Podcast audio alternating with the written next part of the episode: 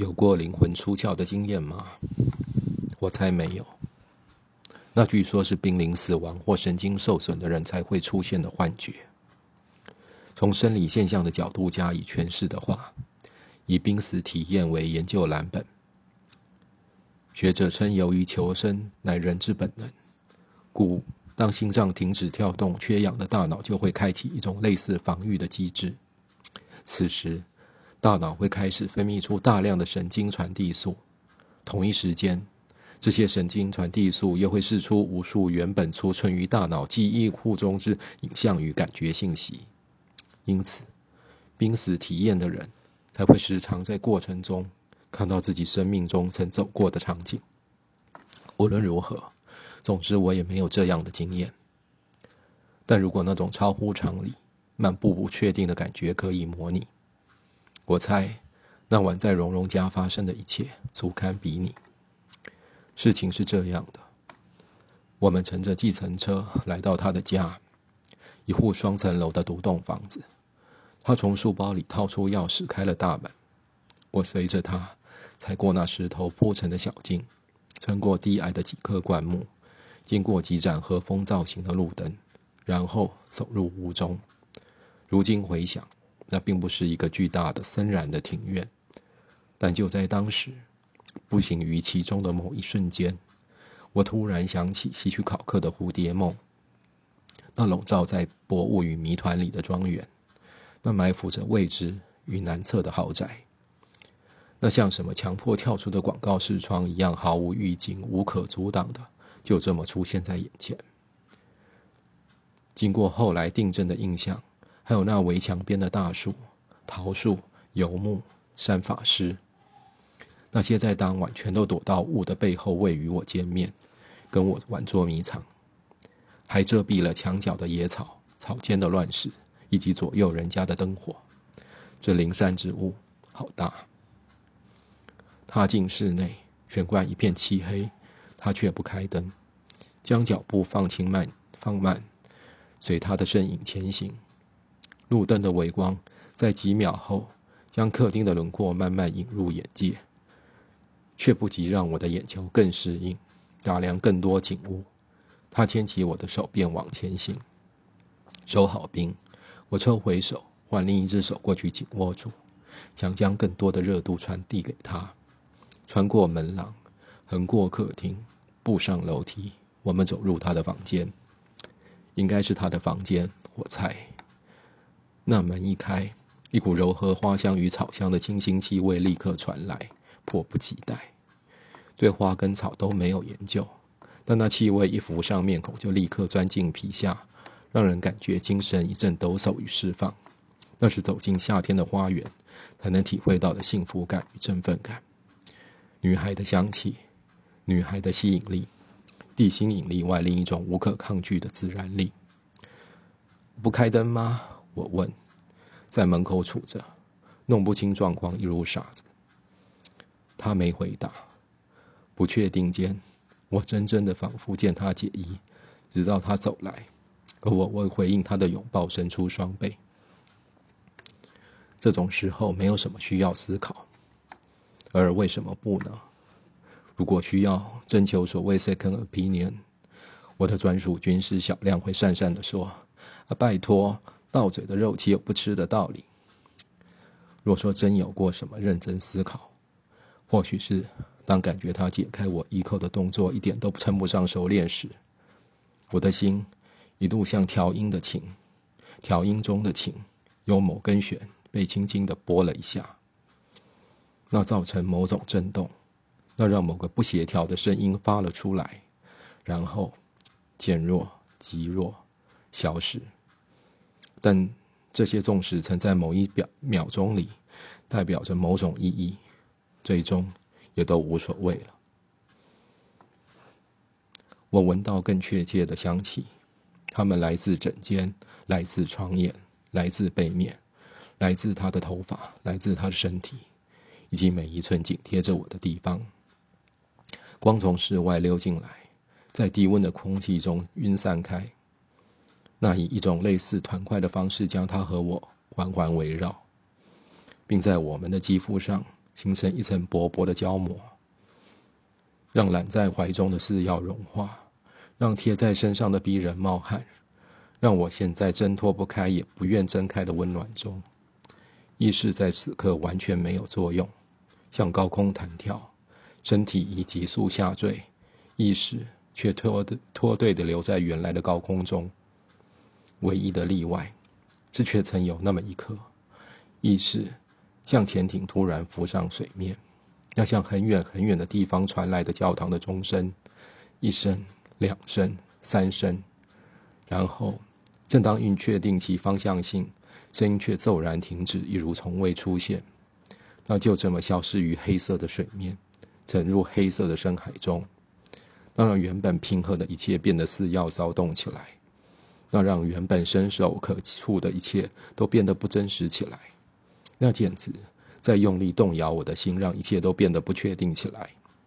一种确定存在的不确定性，在那一刻，那一刻，整个世界的声音都消失了，使我可以感觉到完完全全的他。更确切的，应该说，世界本身整个都消失了。让我能感觉到的所谓世界，只有他。有一部分的他，没有任何回应，简直像准备将我用力推开。那像落在沙漠上的乌阵雨，静静的、悄悄的、悲哀的、绝望的，连一颗小水珠都没有溅起，连一道小水渍都没有留下，只全部埋没到深深的泥土下，最后消失于奔往地心的路途中。但却又有一部分的他全心全意地回应我，将我紧紧抓住、吸住，那像由被风波疾驰而下的火烧风，凝望的、张狂的、强烈的、坚定的，接触到什么就要融化什么，说服到哪里就要破坏到哪里，目标只有一颗，就是要征服眼前的一切，准备一次性的燃烧整个地面。我毫无准备的面对两个他。不知发生了什么事，我已经停不下来，只好连意识都抛弃。我到达终点以前不想停下来，但我猜发生的事都是他想要的，也许也是我想要的，虽然不笃定。醒来时，我首次发现月光是如此美好。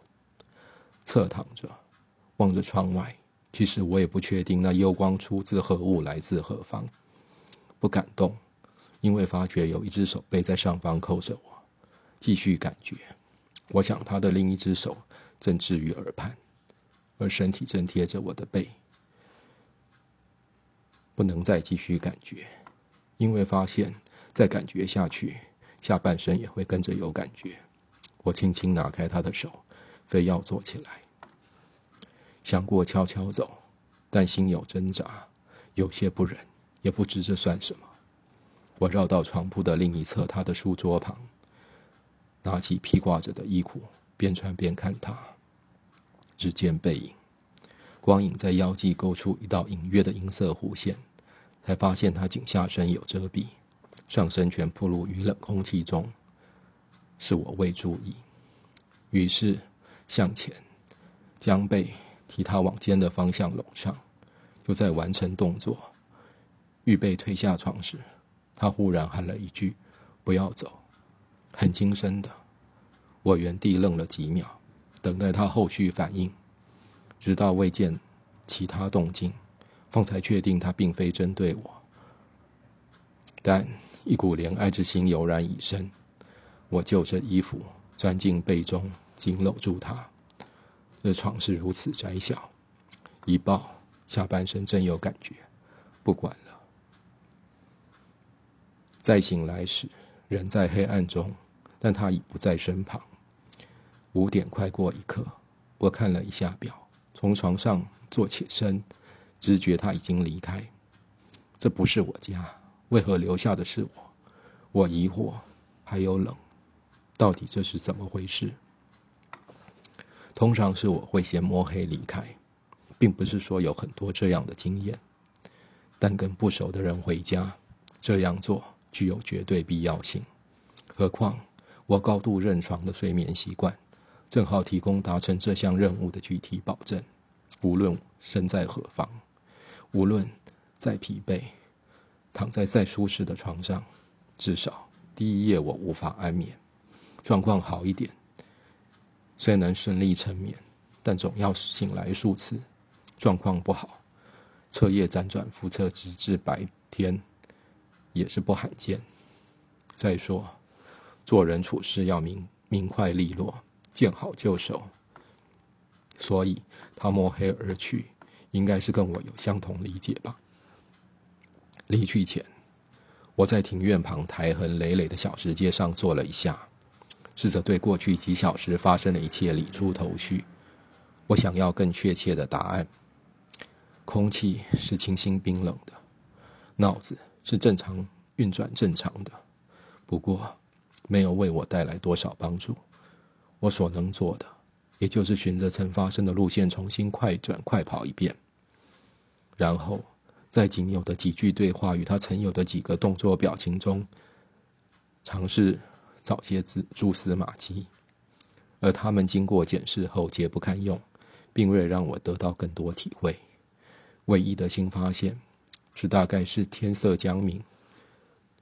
昨晚初来乍到时，这院子给我的那股蝴蝶梦的感觉已经不见了，取而代之的是另一部电影提到边缘的诡异情节从我的脑海中蹦出来。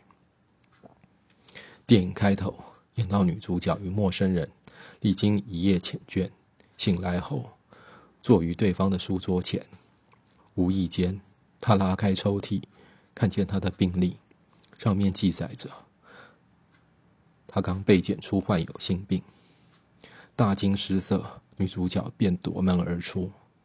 这写实的剧情显然对我毫无注意，尽管我甚至已听到。Pinodona Geo 为这惊悚的桥段精心谱写的伴奏，心情还是一点都激动不起来。就算这一夜的结局让我染上羞愧、惭愧的性病，也只能这样了。就在天色即将全面展开亮色之前，我踏出他的家门。也许是困惑之心受日光蒸发为留恋之情，我一度回头。把整座宅子由上到下，由左而右，好好审视一遍。通常不会这样做的，或许通常这样做也只是枉然。毕竟只能看到一片灰暗漆黑。而即便在此刻，维系令视觉却有所见。然而宅子里的建筑还是建筑，花草还是花草，造物还是造物，致敬还是致敬。他们安安定定的。在原来的位置，依然按着原本的意义纹风不动，不动如山，给不了我任何回应。我想，我是不会再见到他了，他应该也无所谓再见不见我。这应该是他想要的，也许也是我想要的，虽然不笃定。